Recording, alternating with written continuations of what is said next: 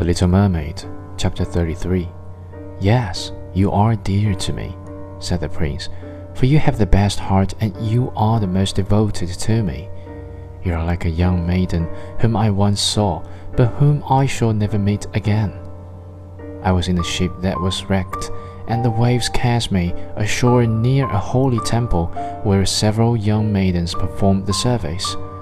The youngest of them found me on the shore and saved my life. I saw her but twice, and she is the only one in the world whom I could love. But you are like her, and you have almost driven her image from my mind. She belongs to the holy temple, and good fortune has sent you to me in her stead. We will never part. Ah, he knows not that it was I who saved his life, thought the little mermaid. I carried him over the sea to the woods where the temple stands. I sat beneath the foam and watched till the human beings came to help him. I saw the pretty maiden that he loves better than he loves me. The mermaid sighed deeply, but she could not weep.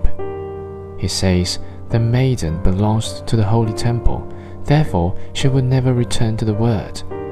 They will meet no more. I am by his side and see him every day.